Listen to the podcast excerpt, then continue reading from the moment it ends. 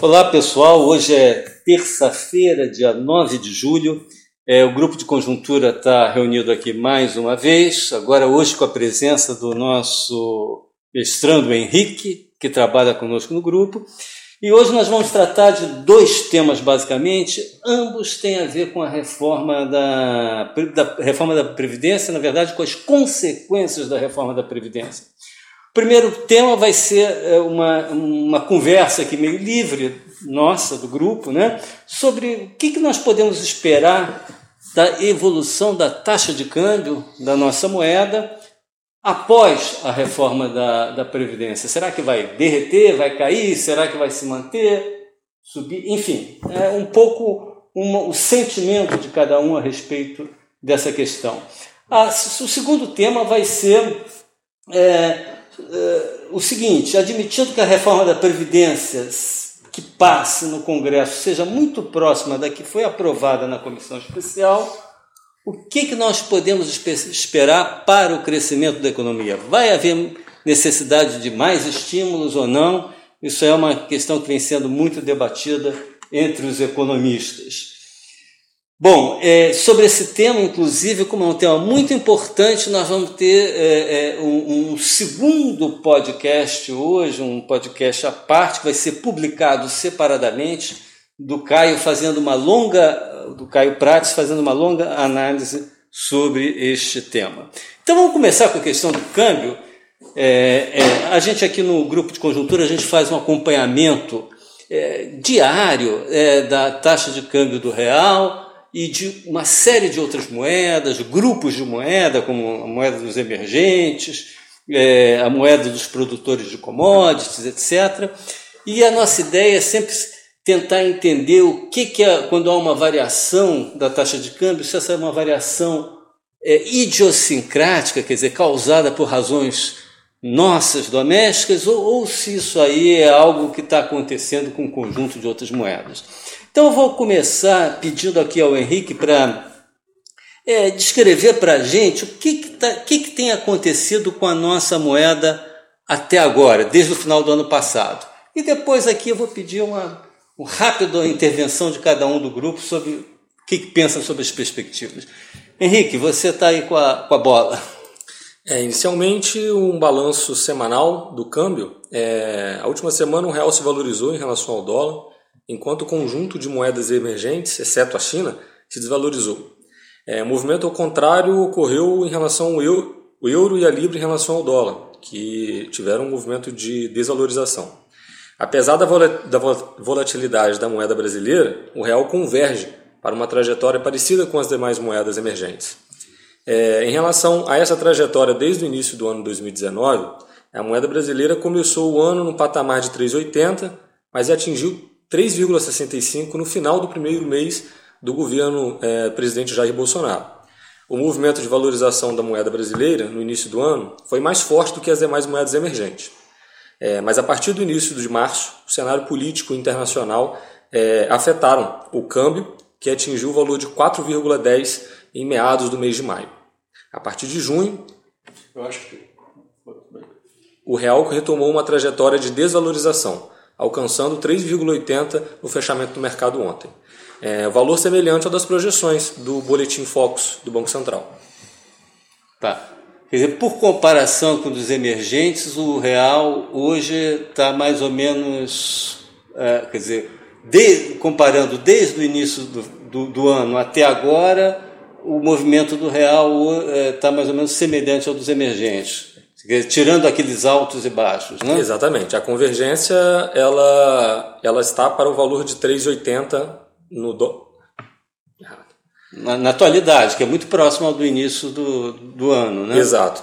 E com as, com as outras emergências aconteceu algo semelhante também. Sim, né? Mas o câmbio, o câmbio brasileiro tem uma volatilidade muito maior. Muito maior. O cenário político internacional afetaram o Brasil de uma forma diferente do que as outras cestas, do que a cesta de moedas emergentes. Tá. Caio, você ia fazer um comentário? Não, é só para qualificar esses movimentos é, para cima e para baixo do real em relação a outros emergentes, é, exclusive China, que é o que a gente tem comparado. Na verdade, houve, é, embora a gente esteja seguindo mais ou menos na mesma direção desde o início do ano, uh, o real tem uh, real dólar tenha tido um, tido um comportamento semelhante das demais moedas emergentes consideradas em conjunto, a gente teve momentos específicos de descolamento para cima, para pior, no caso, de desvalorização do real, cujo que e depois momentos ao contrário. Então é importante marcar essas nuances por trás desse movimento geral que o Henrique descreveu. A gente teve um movimento de desvalorização forte do real é, que vai que, cujo ápice é ali entre 17 e 20 de maio. Era um momento de percepção de fragilidade do governo, de má articulação política no Congresso, de pessimismo sobre a reforma da Previdência, que fez um fator doméstico que fez com que, o nosso, que a nossa moeda se descolasse das demais emergentes. Depois começa o movimento oposto, é, no final de maio até o início de junho, onde é, é, o, a, o, começa a ganhar o, o, otimismo em relação à reforma da, da, Previdência, em particular com um protagonismo cada vez maior do Congresso, o Congresso assumindo a, a reforma da Previdência como uma coisa do país e não de governo, é, é, ajudou muito a, a, esse movimento de, agora para melhor, no sentido de valorização do real maior que de outros emergentes.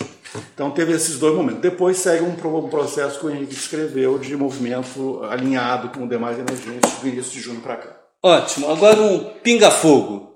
Rapidamente, vamos responder rápido cada um qual é a, a, a sua impressão sobre o que, que vai acontecer com, com o real, com a nossa moeda, após a aprovação da reforma da Previdência, supondo naturalmente que ela vai ser aprovada conforme ela, o, o desenho dela neste momento. A gente tem ouvido muito falar e acompanhando as discussões dos principais analistas, dos fundos de investimento, né, que estão muito atentos a isso, que os investidores internacionais estão muito atentos à questão da reforma da Previdência. E uma vez aprovada essa reforma dentro dessa robustez que a gente está esperando, haveria então uma forte entrada desses investidores internacionais aí é, motivados por vários segmentos, né? leilões de infraestrutura, ações, renda fixa, principalmente no contexto onde as taxas de juros internacionais elas parecem que realmente estão numa trajetória de queda mais expressiva. Né? Os principais bancos centrais já anunciaram que não vão continuar subindo e que eventualmente vão reduzir os juros. E alguns bancos centrais já começaram a reduzir juros, sim. Então, o Brasil, sob esse aspecto, também se torna um país bastante atrativo para novas entradas de capitais internacionais. Um então, segundo, Margarida, sua aposta. Para quantos? Ah, é, é, isso vale ouro nessa é. pergunta. vamos lá, vou chutar. Três, Desmoraliza qualquer economista, claro, né? Prever taxa de câmbio. Tá ok, mas a sua aposta é de queda. Três né? aposta de queda. É, eu, particularmente, acho que é, Claro que a reforma da Previdência, por esses fatores que a Margarida falou, que o Caio comentou também, tendem, são uma força no sentido de, de queda da taxa de câmbio, mas eu acho que existe uma outra força muito importante também, que talvez que vai deter um pouco esse movimento, na minha opinião, é, de apreciação do real, que é o diferencial de juros. É, é, eu queria lembrar que ah, pouco, não faz muito tempo, talvez um ano, um ano e meio, dois anos, a, a taxa de juros brasileira era 14,25 e a americana quase que zero.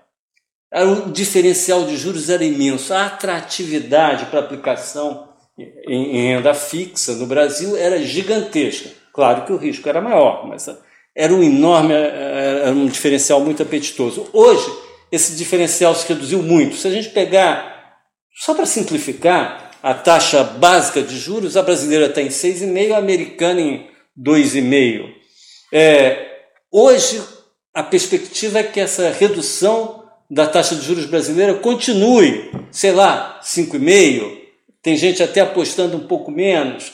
Isso aí vai estreitar muito espaço para ganhos com a aplicação, com tomada de recursos no exterior e aplicação aqui no Brasil. Então, eu acho que tem aí esses dois fatores e a minha aposta é que pode haver alguma apreciação, sim, mas eu acho que não vai ser muito grande. Mas olha, posso fazer um adendo? Pode. A gente não pode esquecer, você tem toda a razão nessa tua análise, agora que o mundo hoje é de uma renda fixa de juros negativo. Então, o Brasil se torna grande atrativo. A minha, a minha aposta também é para apreciação. Só que é, digamos, eh, já está quase tudo precificado, não?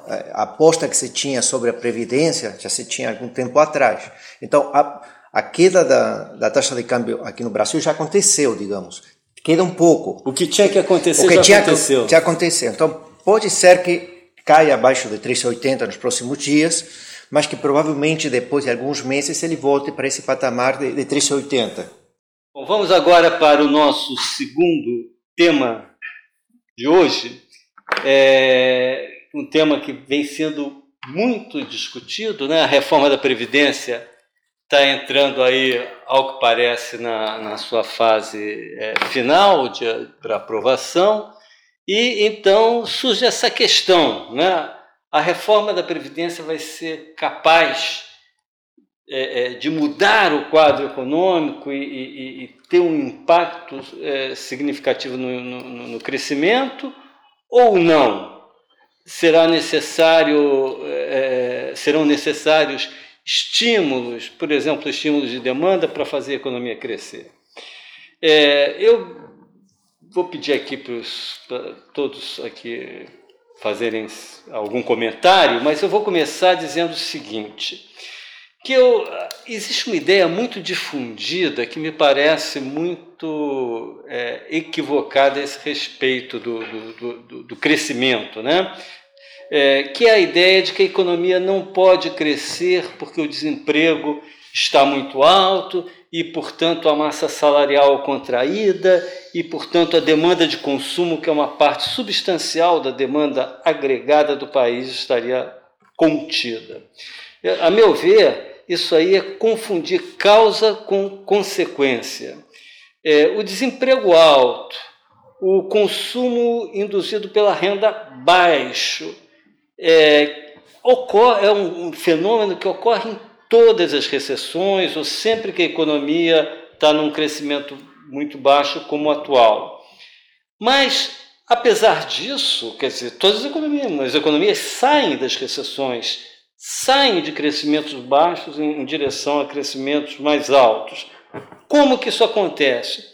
O, o fator que, que, que deflagra o crescimento, o gatilho do crescimento, são aqueles componentes de demanda que a gente chama de componentes autônomos, que independem da renda, que são é, é, é, fatores de demanda associado a expectativas, a, associado ao crédito, associado a outros fatores que a gente chama muitas vezes de fatores é, exógenos. Né?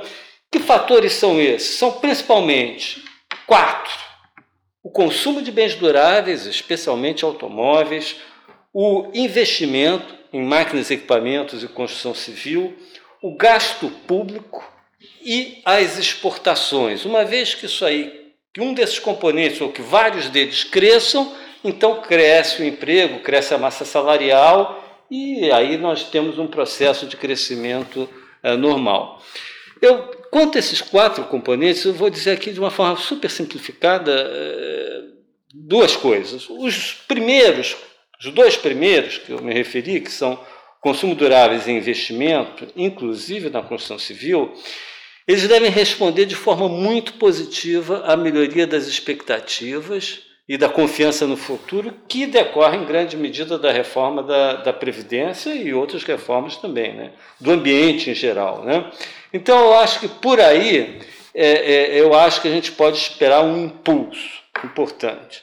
Por outro lado, os outros dois componentes, que são os gastos públicos e as exportações, estarão travados por um bom período. O primeiro, que é o gasto público, pela necessidade de manter o ajuste fiscal, é, de uma forma bem geral. Né? E o segundo, pela desaceleração da economia mundial, que está levando a uma queda do comércio mundial neste, ao longo deste ano, até onde os dados são conhecidos, está se contraindo. Então, nesse ambiente fica muito difícil você ter um crescimento é puxado pelas exportações, como já foi o caso de outras saídas de, de, de momentos de, de, desaceleração, de momentos de, de recessão. Então, se a economia tem esses quatro motores para dar partido e tirar a economia da, da recessão. Dois deles podem funcionar bastante bem a partir do segundo semestre, e eu acho que a, aí a minha sensibilidade é que eles vão ser muito importantes, mas tem outros dois que é, é, não vão contribuir muito para o crescimento. Resta saber qual é o balanço dessa, dessa, dessa situação, né? qual é o resultado dessas forças. Né?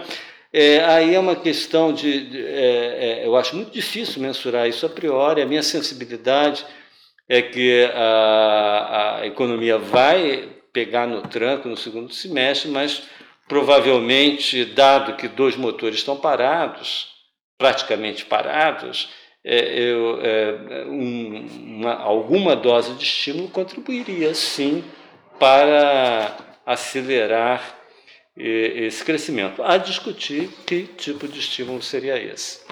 Só queria só fazer uma, uma pequena qualificação é, sobre esses dois componentes, é, investimento e consumo das famílias, em particular consumos duráveis, né, que seria o componente autônomo dentro do consumo das famílias, é, como é, componentes que podem responder mais positivamente pelo a, a, reforma da previdência, né, porque a reforma da previdência certamente terá um impacto no sentido de gerar mais confiança nas perspectivas econômicas e mais previsibilidade para a economia à frente, etc. Queria só fazer um pequeno pequena qualificação é que na verdade, se a gente olhar essa retomada comparada com retomadas anteriores, a gente vai ver que é, o, o, consumo das famílias até não tem reagido tão mal assim, ele está até razoável é, em comparação com outras retomadas. Idem o consumo de bens duráveis. É, estão abaixo do, do, do, do, comportamento é, positivo verificado em outras retomadas, mas estão se comportando de forma razoável. Na verdade, o principal entrave a uma retomada mais vigorosa tem sido o investimento. E o investimento é tipicamente o comandante de demanda mais sensível a confiança, a decisões que envolvem um horizonte longo de tempo, portanto mais impactadas positivamente, potencialmente mais impactadas positivamente por, uma, por, um, por medidas que favoreçam a confiança do, dos agentes econômicos, como é a reforma da Previdência. Então, eu queria só qualificar que, na verdade, esses dois componentes, um deles, na verdade, não está tão mal. O outro que está, de fato, muito negativo, que é o investimento. É. Eu queria também complementar, quer dizer, porque eu falei muito da, falei da relação de reforma da Previdência, melhoria na, nas expectativas, etc., mas tem dois outros fatores, acho muito importantes para, para contribuir para esses componentes autônomos da demanda. Um é, é, são, ah, na verdade, preços relativos que estão hoje no lugar. Um é a taxa de juros, que está muito baixa, não só a taxa de juros Selic, mas taxas de, de juros de longo prazo. Isso é um estilo muito poderoso. O, o, segundo dele, o segundo deles é a taxa de câmbio, né, que está uh, ah, no lugar. Nós estamos com inflação baixa, taxa de câmbio uh, num, nível razoável, que dá competitividade para a produção brasileira. Isso é um fator importante. E por último, a, a, a lucratividade das empresas. Né? As empresas brasileiras passaram um período de taxa de lucro negativa. Né? Hoje, é, nós fazemos aqui um acompanhamento aqui no nosso grupo da lucratividade das empresas e é, essa situação começou a mudar em 2017, 2018 e atualmente nós estamos com uma, uma lucratividade razoável. Então, isso é estímulo né, para as empresas. Então, você tendo uma taxa de lucro razoável, juros baixos, e o ambiente é, é, se tornando mais favorável, mais, dando, havendo mais confiança, eu acho que isso é um, um, poderoso estímulo do crescimento. É claro que tem aqueles outros dois fatores que eu falei: consumo do governo, gasto público e, e, e demanda internacional que jogam contra. Existem algumas incertezas, não? Uma delas, por exemplo, é o tema do, das defasagens. Os estímulos estão aí, do ponto de vista das condições financeiras, a gente já tem ao longo do mês de junho, mas eles demoram para surtir efeito. Então a gente não espera num, neste terceiro trimestre um, uma, uma, um crescimento mais forte, mas imagino que ao longo dos próximos trimestres ele vai se consolidar. Então teremos esse ponto. O outro ponto que é uma certa incerteza é a construção civil. É um tema que é muito idiosincrático deste ciclo econômico, desta reversão que não tinha acontecido antes. Não? Nós sabemos exatamente o que está acontecendo nos distintos setores dentro da construção civil e que também nos criam, digamos, eh, algumas eh, dúvidas sobre eh, essa retomada, não? especialmente sobre o montante em que ela deve acontecer.